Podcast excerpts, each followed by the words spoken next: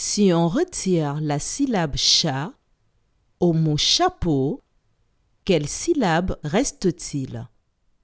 Je répète, si on retire la syllabe chat au mot chapeau, quelle syllabe reste-t-il?